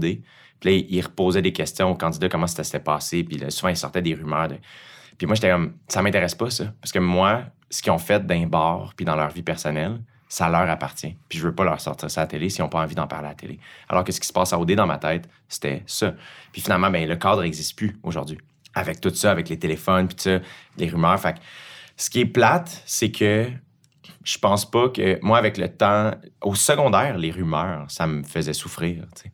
Puis à l'âge adulte, c'est encore le cas. Je trouve que souvent aussi, ce que j'aime pas, c'est que ça va faire souffrir mes proches. Ma mère va être inquiète. Fait que ce qui est plate dans ces moments-là, c'est que je pense, je, je pense même pas que les gens qui lisent ces articles-là, euh, je pense qu'il y a aucune animosité, j'ai l'impression, ou très peu. Je pense pas qu'ils réalisent. Pour eux, c'est comme, ah ouais, tu sais, ça se veut anecdotique. As-tu vu ça? Puis ils passent à autre chose. Ouais. C'est juste que le feeling, quand ça parle de toi, c'est tout le monde parle de ça, ce qui est complètement faux. Puis après ça, ben moi, il y a- des fois, il y a eu des conversations que j'ai eu à avoir dans ma vie privée pour ajouter le tir, être sûr que mon entourage était correct, de faire comme, ben là, ça va-tu, telle affaire? Puis c'est vraiment weird. Puis c'est pour ça que j'essaie de pas nourrir l'affaire. Puis c'est ça qui est tough, c'est que tu nourris la bête en en parlant. Fait que là, c'est juste de trouver comme. Fait que tu sais, l'affaire de la sucette, ça se voulait drôle. Puis j'étais un peu comme, comment moi je peux gagner? Comment je peux utiliser cette affaire-là à mon avantage à moi? Mais je j'aime pas du tout ces affaires-là. La réaction que beaucoup de gens vont avoir à ce sujet-là, c'est de dire, ben, les artistes ont choisi la vie publique, donc ça vient avec cette vie-là qu'ils ont choisie, mais il y a quand même une violence là-dedans. Ouais, en fait, c'est que je comprends ce que les gens veulent dire. Après ça, moi, c'est plus quand on partage des choses euh, que j'ai pas partagées, moi. Après ça, la sucette, mettons, ça se voulait bien rigolo, là, mais je un peu comme. On parle quand même de mon corps, on parle quand même de ma sexualité, mettons, et ça m'appartient. Après ça, je suis comme, ah, je suis allé, mettons, là, que ça avait été grave. Ah, j'ai eu quelque chose de grave, puis j'ai ça maintenant. Tu comme, est-ce que tu Je le sais pas. C'est particulier. Puis je trouve qu'il y, a- un grand, grand manque de sensibilité. C'est surtout ça. C'est que tu me racontes l'histoire de Raphaël Roy. Puis je suis comme, il y a un manque gigantesque de sensibilité, d'empathie. C'est les, les personnes qui sont derrière. Surtout Québec Scoop, ce gars-là est dangereux. Tu sais, genre, ça n'a pas de sens à quel point il est comme. Puis ça, ça- me fascine qu'on accepte ça aussi, genre de comme on parle d'intimidation puis on veut donc bien pas que ça mais c'est comme ça que ça nourrit cette affaire là. Puis j'en parle puis je suis nerveux, c'est super bizarre puis tu sais comme je dis ce gars-là puis ultimement je sais pas c'est qui puis je veux pas savoir c'est qui. Tu sais comme je veux même pas lui donner ce luxe là. Je veux pas avoir aucune haine envers qui que ce soit, c'est juste que je suis comme hey moi j'essaie juste de- d'être un artiste puis d'être un humain bien puis de vivre ma vie puis ça fait partie de la game. Tu sais, la vie publique, je, je l'ai choisi en effet, mais ça se peut que mon entourage ne l'ait pas choisi. tu sais. Donc, la mise en demeure, est-ce qu'elle avait été efficace? Est-ce que ce qu'on disait à ton sujet avait été retiré? Oui, oui, ça avait, ça avait été correct. Mais la conséquence négative, tu l'as nommé, puis ton amie Catherine Levac a dit à peu près la même chose à ce même micro. C'est que lorsque vous accordez des entrevues dans d'autres contextes, des contextes, je ne veux pas euh, me lancer trop de fleurs, mais dans des contextes plus sérieux, Oui, absolument. plus euh, crédibles, vous faites attention à ce que vous dites. J'avais l'impression, lorsque tu es allé à Tout le monde en parle récemment, que lorsque on te posait des questions sur Occupation Double, puis le MC Gilles, qui visiblement tu connais bien, te taquinait un peu, essayait de te faire dire des choses. Puis lorsqu'on t'a demandé, par exemple, euh, est-ce que tu regardes, ben, je te crois lorsque tu dis que tu regardes pas l'édition, puis on le comprend tout à fait, que tu as d'autres choses à faire que de regarder une émission que tu as animée pendant plusieurs années. Euh, mais tu répondais de la manière la plus euh, laconique possible pour pas que ça. C'était mon impression. Est-ce que c'était, est-ce que c'est ça? Ouais, mais c'est que Pour pas que ce soit repris. ce qui est super plate, puis c'est peut-être pas grave aussi, tu sais, mais c'est que je le sais qu'il va probablement avoir un article suite à notre rencontre, à toi et moi. Et ce que j'haïs, c'est qu'à chaque rencontre, je le dis. À chaque fois, je surligne cette affaire-là. T'es comme, ben là, je te parle de ça, mais les chansons, puis il y en a quand même, puis c'est pas grave. Puis moi, c'est plus une affaire, ce que je trouve rassurant, mettons, dans un entretien comme un balado, c'est qu'on a du- j'ai du temps, fait que je peux nuancer mon affaire, tu sais. Alors qu'à tout le monde en parle quand c'est live, puis que c'est comme là, je veux juste être sûr de bien nuancer, puis des fois, c'est c'est weird quand la vraie réponse, c'est je sais pas. Puis qu'on te repose la question, puis c'est comme, ben, je le sais encore pas, là, tu sais. Fait que c'est là aussi où ce que je travaille à être plus assumé, puis faire être plus libre. Faire, aie pas peur de te tromper. Tu sais, nomme ta vérité euh, si tu la connais, puis si tu la sens, puis ça avance, puis accepte que dans six mois, ça se peut que je sois, ah ouais, j'avais dit ça, puis finalement, ben, je me suis complètement trompé, puis c'est plus ça maintenant, puis c'est bien correct. Sauf que là, si tu avais fait une réponse plus élaborée, tu as le droit de pas savoir, tu as, le droit de pas vouloir te prononcer. Ce qu'on te demandait, en fait, c'est est-ce que ça se peut que, puisque le jeu cette année est plus balisé, l'édition actuelle d'Occupation Double est de moins bonne cote d'écoute parce qu'il y a moins de chicanes après Ouais. l'édition euh, catastrophique de, de, de, l'année d'avant? Puis c'est ça, je pense, il me posait la question à savoir est-ce que ce show-là peut encore exister dans le contexte actuel. Puis la vérité, c'est, je le sais pas, moi, je pense que, la vérité, c'est plus à, visiblement, il y a encore des gens qui veulent participer à ce jeu-là, visiblement, il y a encore des gens qui veulent l'écouter. Est-ce que les diffuseurs et les producteurs veulent encore mettre de l'avant ce truc-là? Moi, ce que j'en pense, la vérité, j'en ai aucune idée, je le sais pas. Mais si tu avais fait une réponse plus élaborée, si tu avais osé élaborer sur ce sujet-là, c'est sûr que ça se serait transformé en titre d'article sur Ouais, les sites dont on absolument. parle. Mais hein, puis pour moi aussi, c'est important de comme, tu sais, OD, c'est ça qui est particulier aussi. Puis je trouve ça aussi intéressant que j'ai fini, que j'ai animé ce show-là. C'est que je suis quelqu'un qui aime tellement pas la chicane, je suis quelqu'un qui aime tellement pas déplaire, qui aime, qui, qui, je me considère tellement pas polarisant. Puis ça se veut quand même un show de dating, là, ça se veut assez banal, mais c'est donc bien polarisant. Puis dans les saisons que j'ai animées, ça l'a été big time, tu sais. Puis j'ai vraiment appris de ça. C'est ça que je trouve drôle. C'est encore une fois, je me suis retrouvé dans une situation qui pour moi était super inconfortable. Fait que j'ai appris, tu sais. Mais je suis tellement reconnaissant, ça a changé ma vie. Ce qui veut pas dire que je peux pas. Tu sais, je pense pas que c'est euh, mort de la main qui me nourrit là, que de critiquer au dé. C'est juste que moi, je suis comme, vais pas aller le faire à la télé. J'ai parlé, moi, avec mon équipe, à l'époque où je l'animais. Quand j'étais pas d'accord avec quelque chose, je l'exprimais, puis il m'écoutait. Puis si, si tu veux parler à Julie Snyder, j'imagine que tu as son numéro puis que tu peux l'appeler. Mais en, mais en, absolument. Tu sais, fait que je suis comme, je vais pas passer de message par la bande. tu sais. Puis j'ai pas de message à passer aussi. Comme tout ce qu'on avait à se dire, on se l'est dit. tu sais. Puis aujourd'hui, tout ce que j'ai à dire, c'est merci. tu sais. Fait que Là, mon défi aujourd'hui, c'était qu'on ne parle pas d'OD. Puis finalement, on en a parlé. Est-ce que tu es tanné d'en parler? Non, c'est plus que. Ah, ben, je sais pas si tu as regardé euh, les. euh, Ils ont fait un genre de show de retrouvailles d'Harry Potter, genre 20 ans plus tard. C'est Daniel Radcliffe qui anime. Puis euh, je sais pas si c'est là-dedans qu'il nomme ou si j'avais écouté une entrevue qu'il avait faite. Puis il nommait un peu, il est comme Moi, je vais être Harry Potter toute ma vie. Puis je vais jamais être tanné qu'on m'en parle. tu sais. Puis j'avais. et Mon Dieu, que moi, c'est vraiment à micro-échelle comparativement à ça. Mais j'avais retenu ça. De comme, je veux pas devenir la personne qui est comme, hey, je veux pas qu'on parle de tout ça.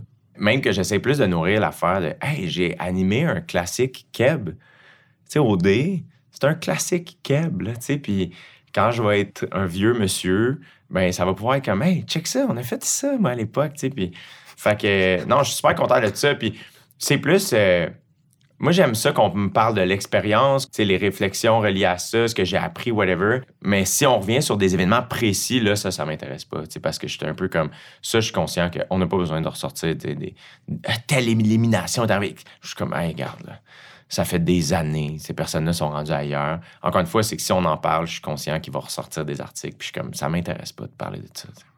Te pose une question peut-être un petit peu chargée, là, mais je sais que dans ton balado, tu as souvent réfléchi à l'hétéronormativité, comment c'était un carcan euh, qui pouvait être euh, lourd pour euh, bien des hommes et des femmes. J'ai lu à quelque part qu'on t'a déjà traité de FIF à l'école. C'est vrai, ça? Ouais. Pourquoi? Les enfants, c'est pas tout le temps gentil. Puis moi, je pense que, tu sais, au primaire, rapidement, j'avais des amis filles. Puis ça dérangeait-tu des kids ou je sais pas quoi? Ou si j'étais pas quelqu'un de vilain. Fait que je, sais pas exactement pourquoi. Est-ce que justement aussi, tu sais, je, sais pas, j'ai toujours porté un peu des bijoux. J'ai toujours euh, euh, pas eu peur d'être habillé de manière plus intense, plus extravagante. Fait que je sais pas précisément pourquoi, mais ça a été quelque chose d'assez euh, présent dans ma vie. Mais Occupation Double a tenté, durant les éditions que tu as animées, de sortir de ce cadre-là en accueillant une candidate trans, par exemple, euh, des gens qui incarnent la diversité corporelle aussi. Puis, d'après ce que j'en comprends, ces gens-là ont été euh, exclus assez rapidement. Qu'est-ce que tu en tires comme conclusion sur. Je sais que euh, Occupation Double est un microcosme et ne parle pas de notre société en entier, mais il y a peut-être quand même quelque chose de, représentatif là-dedans. Ouais, moi, ce que je, ce que je retiens de ça, c'est surtout, euh, tu sais, mettons, euh, OD, qu'on aime ou pas, encore une fois, ça reste un truc très, très, très populaire. Tu sais, de, de la culture populaire, très grand public, mettons, dont on parle quand même beaucoup, qui a fait en sorte que juste la présence de Kate Lessard Mm. à OD en 2019, c'était une grosse affaire. Puis je pense que ça lui revient à elle. Tu sais, après ça, ce qui se passe dans le jeu, ça nous dit quelque chose sur les participants.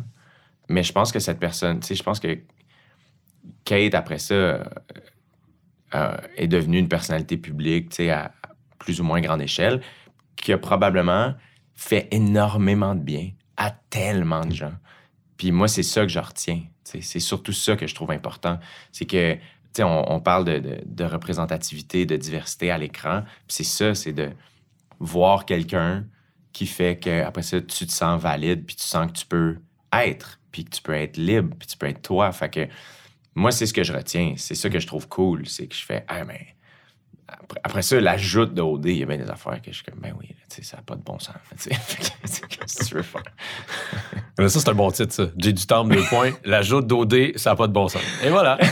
Votre article est écrit, gang. L'article, ça finit. le- les titres, c'est toujours, il est arrivé ça, et ça a fait beaucoup réagir. C'est deux personnes, finalement, qui ont fait des commentaires sur Facebook. Quelqu'un qui a dit oui, l'autre non. Bon. Julie Snyder, elle a vu en toi quelque chose, manifestement? Est-ce que tu trouves que la télé prend euh, suffisamment de ce genre de, de risque-là? Parce qu'il y avait quand même... elle- bon, c'est une femme d'expérience, Julie Snyder. Elle, elle savait sans doute ce qu'elle faisait. Mais, puis ça, ça a bien fonctionné. Sauf que c'est rare qu'on voit des mandats aussi importants que ça être confiés à des gens qui euh, sont en début de carrière. Ouais, vraiment. Non, moi, j'aimerais ça que ça arrive plus. Je pense aussi que moi, c'est arrivé à un contexte précis Ouais. Où ce que c'était à V Télé à l'époque. Donc, V, c'était un petit peu plus petit. OD, c'était un énorme show. C'était le plus gros show que V avait signé, si je me trompe pas. C'était pas fait encore, ça revenait. Fait que je pense que V avait une espèce d'ouverture où il faisait très confiance à Julie. Tout ça, je parle à travers mon chapeau. J'étais pas physiquement dans les pièces quand ils ont discuté. Mais c'est sûr que c'est Julie qui est allée vendre mon nom. Parce que c'est sûr, j'étais pas le premier choix.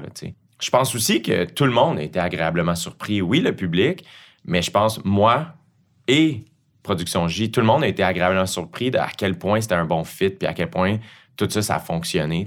Fait que oui, moi, je trouve ça cool aussi de... Tu sais, des talk shows, c'est super. Et puis, je suis pas du tout... Je veux pas que les gens d'expérience arrêtent d'animer de la télé. Au contraire, il y a rien T'as rien contre Patrice Lécuyer. Rien, j'adore même les rencontrer, je veux tout apprendre, j'ai des questions, puis je veux les voir, puis je trouve ça impressionnant d'être sur des plateaux avec eux autres, tu sais. C'est juste qu'il y a beaucoup de personnes que je fais, il y avait des plateaux dans la jeune trentaine, ces personnes-là, tu sais. Dont Patrice Lécuyer. Oui, puis même dans, la- dans la vingtaine, tu sais, il y, avait du temps de glace, puis après ça, même moi, on me dit ça beaucoup, là, à la fin d'OD, t'es comme, ah, t'es irremplaçable. Je suis comme, faut qu'on. J'aime pas ça, cette idée-là. Parce qu'on est full remplaçable. Mais évidemment, quelqu'un qui reste en place longtemps, je comprends que, ben oui, quand Pierre Bruno quitte les nouvelles, tout le monde est comme, ben mon Dieu, qui va prendre sa place? On, on peut même plus imaginer quelqu'un d'autre. Puis je comprends. Puis Pierre Bruno est extraordinaire, je critique pas Pierre Bruno. C'est juste que je fais, faut arrêter de penser que Pierre Bruno a pas déjà eu une première gig. Il a, un Pierre Bruno s'est fait dire, hey, ça va être dur, tu remplaces telle autre personne. Puis à la fin de sa carrière, c'est cool que quelqu'un d'autre se fasse dire ça. Moi, on me dit ça à l'époque où je remplaçais Phil Roy au jockey. Tout le monde est comme, hey, dude, tu vas voir, t'as des gros souliers à remplir, c'était Phil qui animait. Puis trois ans après, quand j'ai offert la soirée à Charles Pellerin, tout le monde disait à Charles, hey, t'as des gros souliers à remplir, c'est Jay du Temple qui quitte. Puis j'étais comme, tu vois, c'est ça qui est nice. Donner l'opportunité à des gens de rise to the occasion, puis donner l'opportunité à des gens aussi de se faire les dents, de- d'apprendre un métier, de pouvoir être là. Fait que, non, moi, je, souhaite que ça se passe plus. Je pense qu'en télé-réalité, ça arrive plus souvent, tu sais, depuis, mais dans d'autres types de shows, ce serait cool aussi, je trouve, que ça arrive sans rien enlever, évidemment, aux personnes d'expérience, parce que je pense que ça prend ça aussi. Parlant de monstres sacrés du monde des médias au Québec, euh, t'as co-animé à Rouge il y a quelques étés avec euh, la Dame en Noir, Christiane Charrette. Oui. C'était comment? Qu'est-ce que t'as appris euh, en travaillant avec Christiane? tellement de choses. Dès que je pouvais, tu sais, parce que ça arrivait des fois, mettons qu'après l'émission, on va manger ou whatever, je suis comme, je veux être assis à côté de Christiane. Je veux être proche d'elle. Moi aussi, tu vois, je travaille sur un nouveau numéro. Je sais pas si ça va devenir un bit pour vrai, mais j'adore les femmes d'un certain âge. C'est mes humains favoris. Je les adore. Et je pense que je m'entends bien avec elle aussi. Puis Christiane, le premier soir, je l'ai rencontrée, c'était un, un rap party de On dira ce qu'on voudra. Oui. Le, le show de radio de Rebecca McConnell, le feu show de radio de Rebecca Émission culte. Exact. Et j'a- j'ai une j'ai encore la photo de moi puis Christiane, tu sais, euh, assis au Darling, puis Christiane qui me dit ah j'avais tellement hâte de vous rencontrer, j'ai du temps, puis j'étais comme quoi? C'est tellement Christiane Charrette C'est comme phrase en tel- plus. Oui, puis j'étais comme moi genre moi j'avais hâte de vous rencontrer, puis elle était comme à l'époque de 125 rue Marianne, euh, j'avais dit à mon équipe nous devons recevoir Monsieur J du temps, puis il était comme non il est pas assez connu, mais j'étais pas d'accord, puis puis euh, par la suite, vous êtes devenu euh, le grand J du Temple. Je me quoi? Puis C'est comme, je, je leur ai dit, j'avais raison, on aurait dû le recevoir. Puis c'est juste que j'apprends un peu à colorier en dehors des lignes, je pense, à regarder Christiane aller. C'est que c'est tellement incarné. En fait, juste ça, le colorier en Elle dehors des lignes. Juste ça, colorier en dehors des lignes. Et c'est pas un show. Elle le fait pas pour que les gens disent qu'elle colore en dehors des lignes. C'est ce qu'elle est. Elle est fondamentalement curieuse, maladroite, charmante, drôle. Des fois, en le sachant, euh, intelligente, évidemment. tu sais.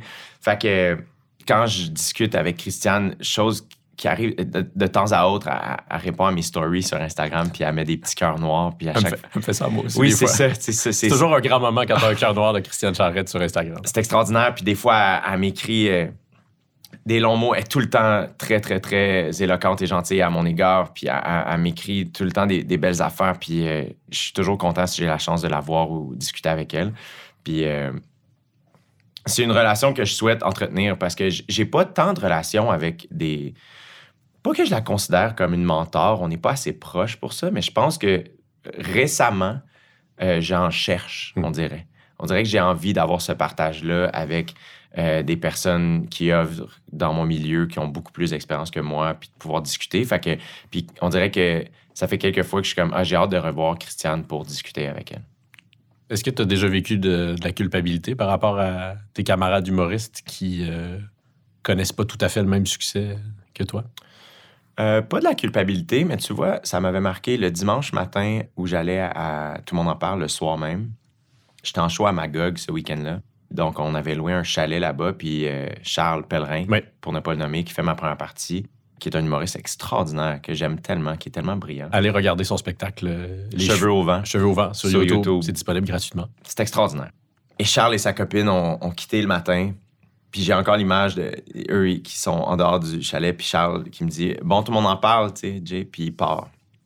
Et j'ai fermé la porte. Puis après ça, je ramassais. Puis je me suis dit J'étais comme, tu sais, Charles Pellerin, c'est la deuxième fois, c'est ma deuxième tournée qui ouvre. Mhm. Il fait ma première partie pour une deuxième tournée. Moi, c'est la deuxième fois que je vais à Tout le monde en parle. Lui est jamais allé. C'est mon deuxième one-man show. Sais, comme, quelle chance que j'ai de l'avoir, mais aussi d'avoir la carrière que j'ai, que lui a pas en ce moment, mais que je, je sais qu'il va avoir. Puis dans ma tête, les deux, on a, on a réussi. Les deux, on est dans, le, dans notre version du succès. Puis je suis pas mieux que lui, je suis pas meilleur que lui. C'est c'est juste deux versions différentes. Fait que c'est pas de la culpabilité, mais ça, ça nourrit ma reconnaissance. Mm. C'est là où j'ai fait comme, hey, considère-toi chanceux, euh, profites-en, amuse-toi plus. Toi, t'es en tournée avec ton spectacle, il y en a d'autres qui voudraient ça. Tu sais, euh, profites-en. T'es réinvité à tout le monde en parle. Signe que, crime, t'es encore là. Ça fait 10 ans que tu pratiques ton métier, puis t'es- t'es- on t'a pas oublié, puis t'existes, puis t'es chanceux. Fait que profites-en. Est-ce que tu vas inscrire ton euh, spectacle? Est-ce que tu vas inscrire fin au prochain gala Les Oliviers? Je pense pas. Non? Je pense pas. euh, c'est particulier. Ils nous avaient, ils- ma soeur m'a dit récemment, ah, ils nous ont demandé si on voulait s'inscrire en 2025. Puis j'étais comme, quoi? Il y en a pas un avant ça, genre? Puis t'es comme, ouais, mais c'est parce qu'il faut qu'ils voient le show. Fait que c'est- j'étais déjà gossé. Fait que j'ai fait, non, non, non, tu sais, euh, pas besoin. Tu t'es déjà inscrit aux Oliviers puis tu as cessé de le faire à partir d'un certain moment. Je me suis inscrit une fois. Hmm. en fait, je sais pas si tu as déjà écouté ça. Il y avait des. À l'époque, la NFL avait fait des entrevues qui s'appelaient One on One. Puis euh, il y avait Justin Vernon de Bon Ouais. Hiver qui avait rencontré Aaron Rodgers il y a plusieurs années de ça. Belle rencontre. Une rencontre extraordinaire. Puis Bon Hiver discutait de, des Grammys. Et ça m'avait fait du bien à entendre parce qu'il il était sorti à donné des Grammys. Puis il était comme, ah, je me sentais pas bien. Puis il avait mis un mot, puis j'étais comme, c'est exactement ça. Il est comme, ça m'a déconcentré. Mhm. Et comme ma musique va bien, je fais ça pour connecter avec les gens, pour partager des émotions, pour vivre des moments humains. Et là, soudainement, je me suis déconcentré avec un trophée, puis ça, j'ai pas aimé ce feeling-là, puis j'étais comme, c'est exactement ça. Et je pense aussi que c'est juste que je suis pas encore assez solide sur mes pieds ou dans mes souliers. tu sais. Je pense que c'est une affaire où j'aspire un jour à m'inscrire aux Oliviers. J'aspire un jour à faire une première, d'être assez fier de moi. Parce que tu n'as pas présenté de première médiatique de, de ton spectacle fin. non, exact. Parce que c'est un contexte dans lequel je sais que je ne serai pas à, à mon meilleur. C'est niaiseux, tu étais censé venir voir mon show à un moment donné. Et ce soir-là, tout le long. J'ai décidé scène- que je t'aimais plus. euh, quand j'étais malade. Moi, je ne sais pas. Moi, je, je suis comme, ah, Dominique est là ce soir. Et là, dès que c'est arrivé quelques fois sur scène où je me suis enfargé dans mes mots, puis là, c'est tellement niaiseux. Je m'haïssais sur scène, je, je pensais à toi. J'étais comme, ah, Dominique a vu ça. Et là, ça, c'était, mettons, le, le vendredi, peu importe. Et là, je l'aurais assurément relevé de mon papier. Et là, je me réveille le samedi, puis dès que je me réveille moindrement tôt, tu sais, ou quelque chose, je suis plus capable de dormir. Là, je suis comme, l'article est tout sorti. Là, je prends ma presse plus, puis là, je check, puis je suis comme, OK, c'est pas sorti encore. J'essaie de m'endormir, mais il est trop tard. Là, le dimanche, même affaire. Lundi, même affaire. Mardi, même affaire. Et là, le mardi après-midi, ma soeur me texte, c'est comme, Ah, by the way, je t'ai pas dit, mais Dominique était pas là, finalement, euh, il était malade, fait qu'il va venir une autre fois. Puis j'étais comme, je me- encore une fois, j'ai fait, Ah, je m'en suis voulu à moi.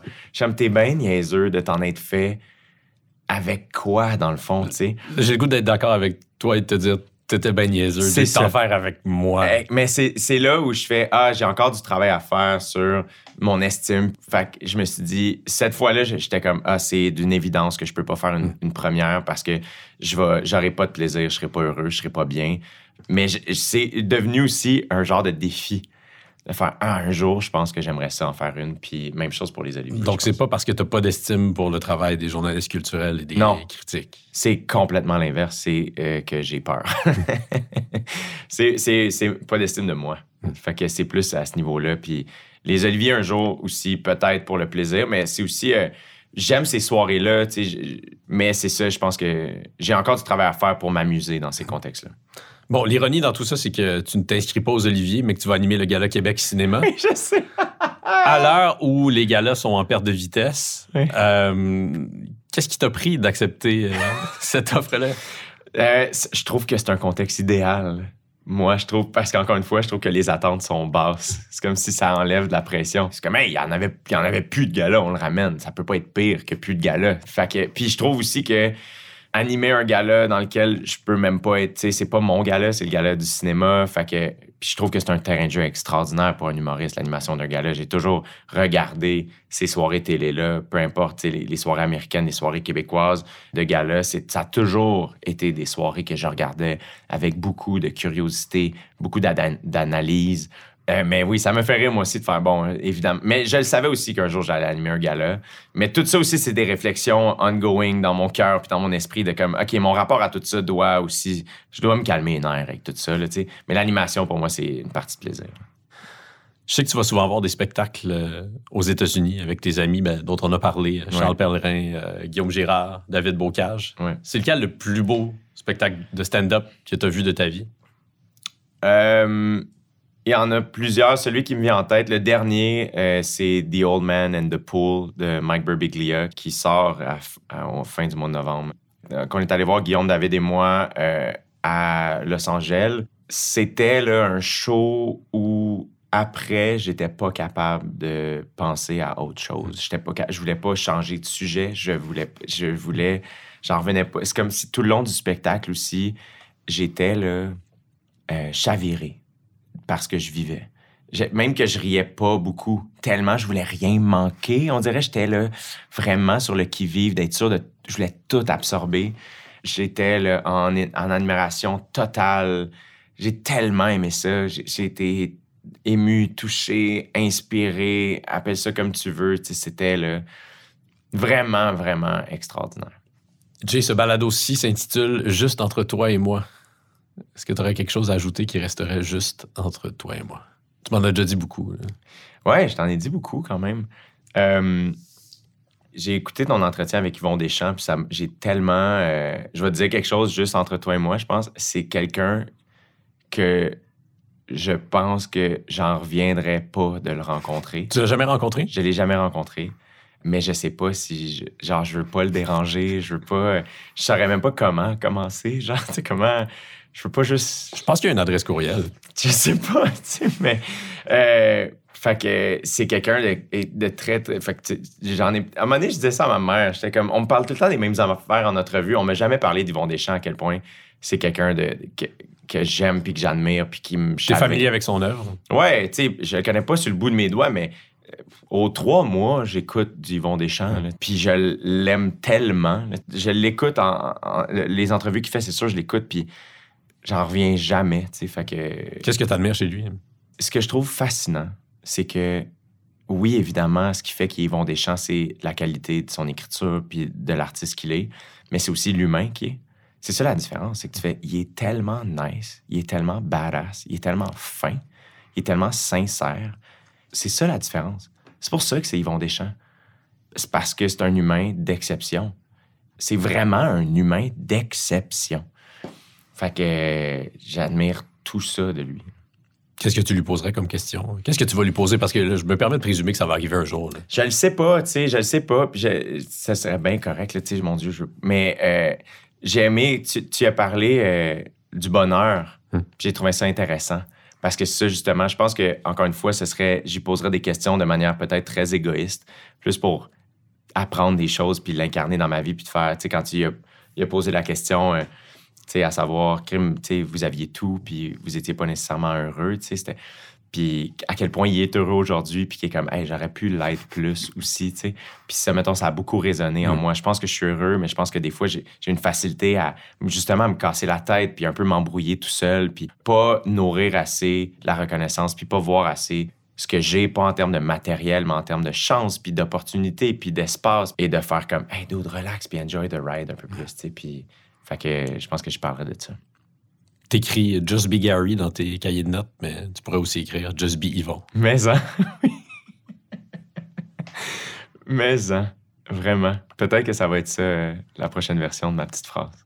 Merci, Jay. Merci tellement, Dominique. T'es super gentil. C'était super le fun. Vraiment. Juste entre toi et moi.